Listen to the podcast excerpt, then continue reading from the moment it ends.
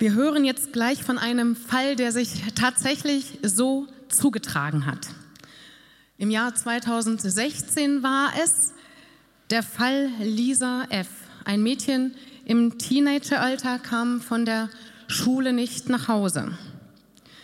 Als sie am nächsten Tag wieder zu Hause war, scheint alles in Ordnung und ähm, ja, ihre Geschichte, die sie dann erzählte, war ein bisschen kreativ, ein bisschen zweifelhaft ist sie da mit der Wahrheit umgegangen und vermutlich hat sie sich gar nicht viel dabei gedacht. Aber das Ganze wuchs tatsächlich zu einer internationalen Affäre an.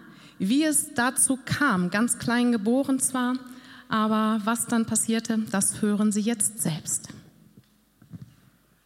11. Januar 2016. Zehn Tage nach der berühmt-berüchtigten Kölner Silvesternacht verschwindet die russlanddeutsche 13-jährige Lisa F. aus Berlin-Marzahn auf dem Weg zur Schule.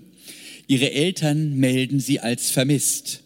Am Folgetag taucht sie wieder auf und berichtet, von drei Unbekannten verschleppt, in einer Wohnung festgehalten und vergewaltigt worden zu sein. Bei den Entführern handle es sich um Südländer. Die Tante des Opfers berichtet außerdem, dass es sich bei den Tätern um Flüchtlinge handelt. Eine Cousine erzählt ergänzend, dass Lisa von drei Männern 30 Stunden lang immer wieder vergewaltigt wurde. Laut Anwalt der Familie wies sie Hämatome auf und wurde sogar psychologisch betreut. Die deutschen Behörden schweigen zu dem Fall. Russische Medien berichten auf Basis von Erzählungen der Tante des Mädchens, dass Flüchtlinge die Täter der mutmaßlichen Verschleppung seien und deutsche Behörden die Tat nicht verfolgten. Der halbstaatliche russische Fernsehsender Perview-Kanal bringt die Darstellung des Falls als Vergewaltigung in die breite Öffentlichkeit. Der Berliner Polizei, die aus Rücksicht auf die Rechte einer Minderjährigen nicht alle Ermittlungsdetails preisgeben will, wird von der russlanddeutschen Community kein Glauben geschenkt. Das russische Fernsehen, die Hauptnachrichtenquelle vieler russlanddeutscher Aussiedler, sagt, die Polizei wolle so kurz nach den Ereignissen der Silvesternacht in Köln nur die Flüchtlinge schützen, um das Ansehen der Kanzlerin nicht zu beschädigen. Auf einer Demonstration der NPD wiederholt eine Cousine die erste Darstellung der Ereignisse von Lisa F. Der Berliner Ableger der Pegida ruft zu einer Demonstration auf und es kommt zu einem Übergriff auf ein Asylbewerberheim in Berlin-Marzahn. Eltern und Angehörige distanzieren sich später davon und erklären, dass sie durch russische Medien, die russische Botschaft und sogenannte Offizielle instrumentalisiert worden seien. Laut dem russlanddeutschen Verein Vision seien sie zum Spielball einer politischen Auseinandersetzung geworden.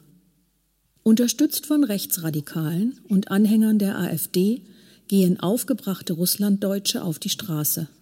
Am 18. Januar 2016 wird in Berlin-Marzahn eine nicht angemeldete Demonstration von etwa 250 Personen von der Polizei aufgelöst. Am 23. Januar 2016 kommt es zu einer Demonstration von rund 700 Russlanddeutschen vor dem Berliner Kanzleramt, bei der Merkel muss wegrufe skandiert werden. Zu weiteren Demonstrationen kommt es in einigen Städten Bayerns und Baden-Württembergs. Im Fall Lisa F. warf der russische Außenminister Sergei Lavrov am 26. Januar auf einer Pressekonferenz den deutschen Behörden Vertuschung einer Vergewaltigung vor.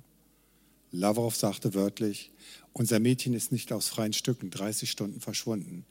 Hier gibt es den Versuch, politisch korrekt die Wirklichkeit zu lackieren. Außenminister Frank-Walter Steinmeier reagierte in ungewöhnlich scharfer Form auf Lavrovs Vorwurf. Hier werde der Fall Lisa für die politische Propaganda Russlands missbraucht. Von Bundeskanzlerin Angela Merkel auf den Fall angesprochen, reagierte der russische Präsident Putin mit der Aussage, er kenne den Fall nicht. Im Laufe der Ermittlungen gibt Lisa F. vier verschiedene Versionen zu ihrem Verschwinden zu Protokoll. Sie räumt unter anderem ein, aus freien Stücken mit den Männern mitgegangen zu sein. Anhand der Mobilfunkdaten rekonstruierte die Polizei dann allerdings später, dass Lisa in der fraglichen Nacht bei einem Freund war. Sie wurde gar nicht verschleppt. Nach rechtsmedizinischen Untersuchungen fand man keine Vergewaltigungsspuren. Laut Staatsanwaltschaft traute sie sich vielmehr wegen Schulproblemen nicht nach Hause. Ihre Eltern seien halt sehr streng. Lisa zog es deshalb vor, erst einmal bei der Familie eines Schulkameraden zu übernachten.